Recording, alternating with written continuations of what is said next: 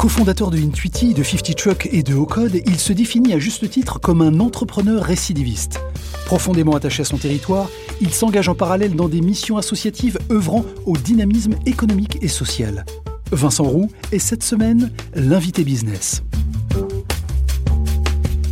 Je suis Clément Lessort et vous écoutez le podcast de l'invité business. Vincent Roux, bonjour. Bonjour Clément. Merci d'avoir accepté notre invitation dans le, fauteuil de l'invité business.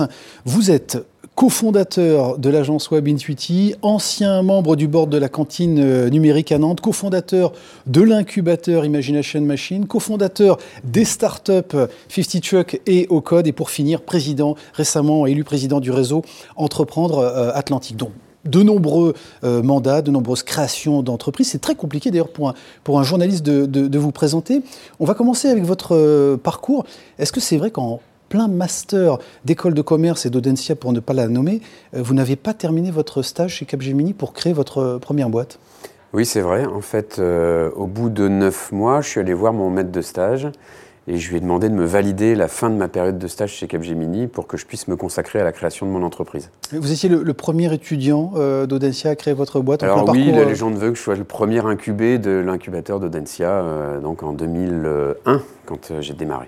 Voilà. Je disais, Vincent, quand on, on voit votre parcours, d'où vient cette passion, cette obsession, cette frénésie entrepreneuriale Parce que je pense que c'est dans ma personnalité de, me passionner pour des choses nouvelles, euh, de partir d'une feuille blanche, creuser, explorer, et puis arriver à faire de ça quelque chose qui soit euh, lisible, intelligible, euh, palpable, et que ça devienne quelque chose qui puisse rendre service aux gens, aux entreprises. voilà. Donc je m'accomplis beaucoup dans la nouveauté, j'aime ça. Est-ce que vous vous ennuyez vite, ou en tout cas, est-ce que ça veut dire que vous vous ennuyez vite avec vos, projets et vos associés? Euh, M'ennuyer, c'est pas le mot. Non, non. Euh, je pense plutôt que j'essaie de mettre mes qualités au, service de l'entreprise au meilleur moment. Euh, voilà. Et donc, euh, à partir du moment où on commence à rentrer dans une logique de gestion, de croisière, ou, même parfois dans une logique de, de développement, alors, alors mes qualités sont moins à propos. Euh, donc euh, j'essaie du coup de trouver euh, un, autre, un autre cheval de bataille pour pouvoir lancer un nouveau projet. Et effectivement, toute ma carrière montre que à chaque fois, il m'a fallu me réaliser dans de nouveaux projets. Au départ, d'ailleurs, est-ce que plus que la, création d'entreprise, c'est la volonté de, rester libre? Parce que vous auriez pu travailler dans un grand cabinet de conseil, dans, une entreprise. C'est l'obsession, en tout cas la, volonté très forte de rester libre. Ah oui, oui. Euh, je crois même qu'au début, la toute première création de mon entreprise, j'avais pas d'idée, mais j'avais juste une idée, c'était celle d'être libre. Ça, c'est certain. Euh, alors évidemment, ça, ça, a un prix, hein, ça, ça, demande de l'énergie, du travail, de l'anxiété aussi. Euh, mais en tout cas, euh, oui, c'est clairement mon leitmotiv premier. Et puis dans cette liberté, euh, de pouvoir suivre et poursuivre une vision dans le produit ou dans le service qu'on imagine et pas être asservi à, juste une logique économique ou actionnariale. Voilà. Ça, ça c'est quelque chose qui me tient à cœur. Créer une entreprise, euh, Vincent Roux, c'est aussi se mettre en danger à chaque fois, cette espèce d'adrénaline du départ et de la, création. C'est addictif aussi? Oui, euh, mon épouse a beaucoup de mal à comprendre ça parce qu'elle sait euh, à quel point je suis quelqu'un de très anxieux, que je, montre d'ailleurs très très rarement cette, cette facette-là de moi, mais que systématiquement je ne peux pas m'empêcher de me remettre en danger dans un nouveau projet ou, voilà. Donc il y en a qui peuvent appeler ça de l'audace, certains de l'inconscience, euh, d'autres de la folie. En tout cas, euh, j'ai besoin de ça. Ça me met une certaine forme de pression, en fait, je pense, euh, pour avancer. Euh, et puis pour essayer d'aller chercher euh, des éléments d'excellence, d'exigence, euh, voilà, ça me fait avancer. Bon, on va avoir quelques mots évidemment dans, quelques instants sur Ocode.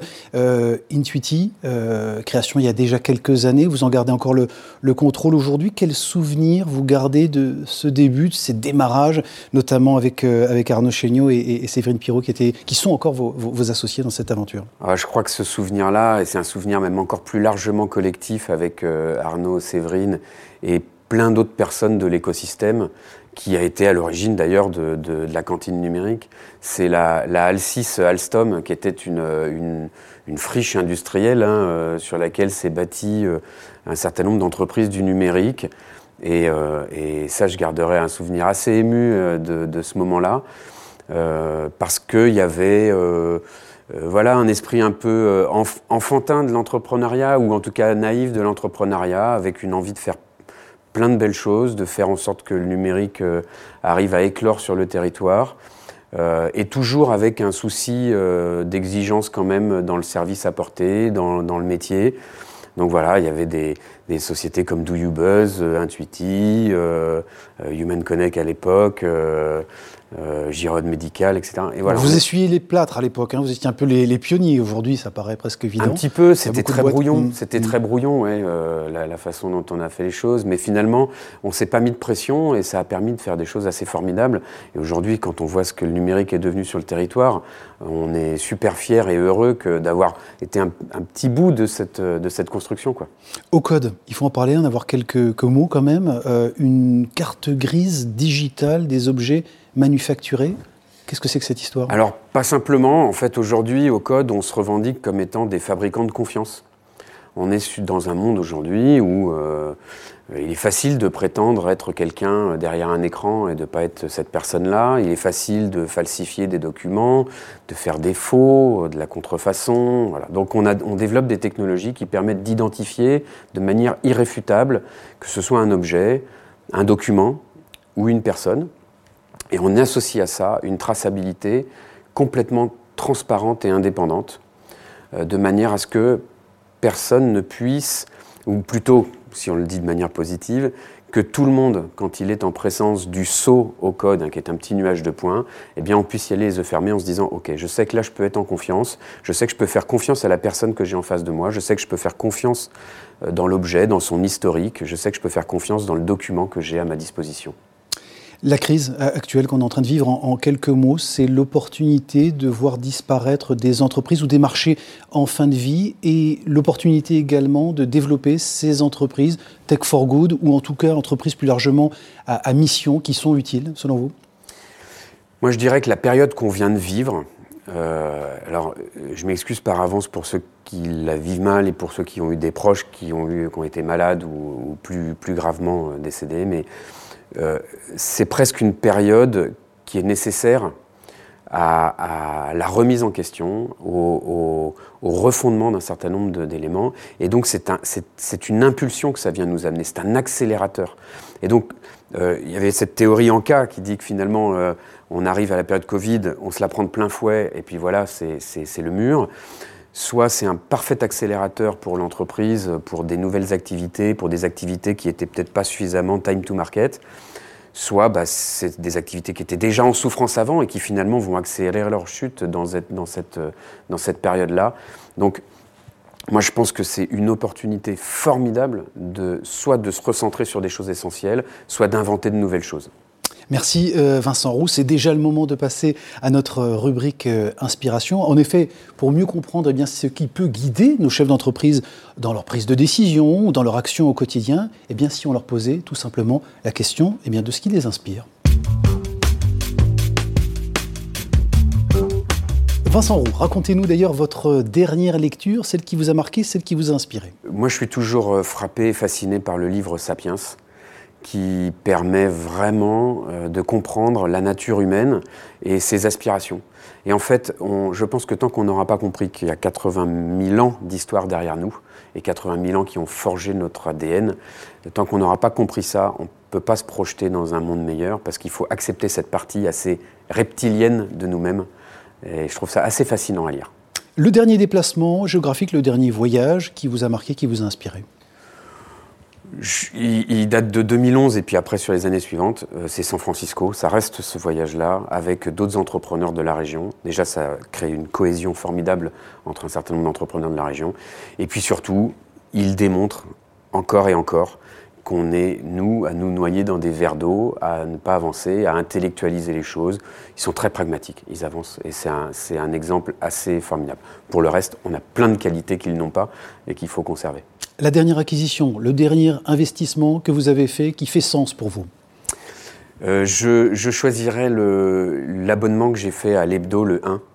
Euh, je trouve qu'avec les réseaux sociaux, on est tellement abreuvé d'informations dans tous les sens, etc. Euh, c'est un sujet plusieurs intervenants, des gens qui savent de quoi ils parlent, des regards différents, et à nous de nous faire notre avis là-dessus ensuite. Le dernier très bon conseil que la vie vous a enseigné, Vincent Roux?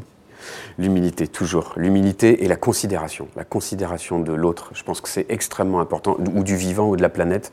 Ne rien faire sans considérer les autres. La maxime, la devise ou la citation que vous avez fait vôtre et qui guide vos actions au quotidien? Bon, les afficher dans mon bureau, c'est toujours la même, c'est Sénèque. Euh, c'est pas parce que les choses euh, sont difficiles que nous n'osons pas, mais parce que nous n'osons pas que les choses sont difficiles. Voilà. la dernière entreprise ou la création d'entreprise euh, ou l'entreprise qui, qui, vous a marqué, qui mérite selon vous considération? Je suis admiratif de Quentin Horry et Marine Bocabeil, les mini-mondes. Euh, qui ont une énergie absolument dingue à la fois sur le terrain, à qui eux font aussi preuve de beaucoup d'humilité dans leur, dans leur approche, qui s'attaquent à un vieux marché, qui s'attaquent en start-up sur un mode industriel. Euh, donc euh, voilà, félicitations à eux, je trouve qu'ils font un boulot formidable et allez voir si, si vous le pouvez. Tiens, pour terminer, le personnage de l'histoire, ou la personne d'ailleurs de votre entourage, disparu aujourd'hui, mais à qui vous aimeriez parfois pouvoir demander très bons conseils? Là, en ce moment, je dirais Platon parce que euh, pour ceux qui veulent aller voir, c'est l'allégorie de la grotte. Euh, et je trouve que le monde dans lequel on vit, entre euh, les informations en continu, les réseaux sociaux, etc., on voit la vie au travers de, de, chimères et, on se fait des opinions sur de l'ignorance. Et je trouve ça très dangereux.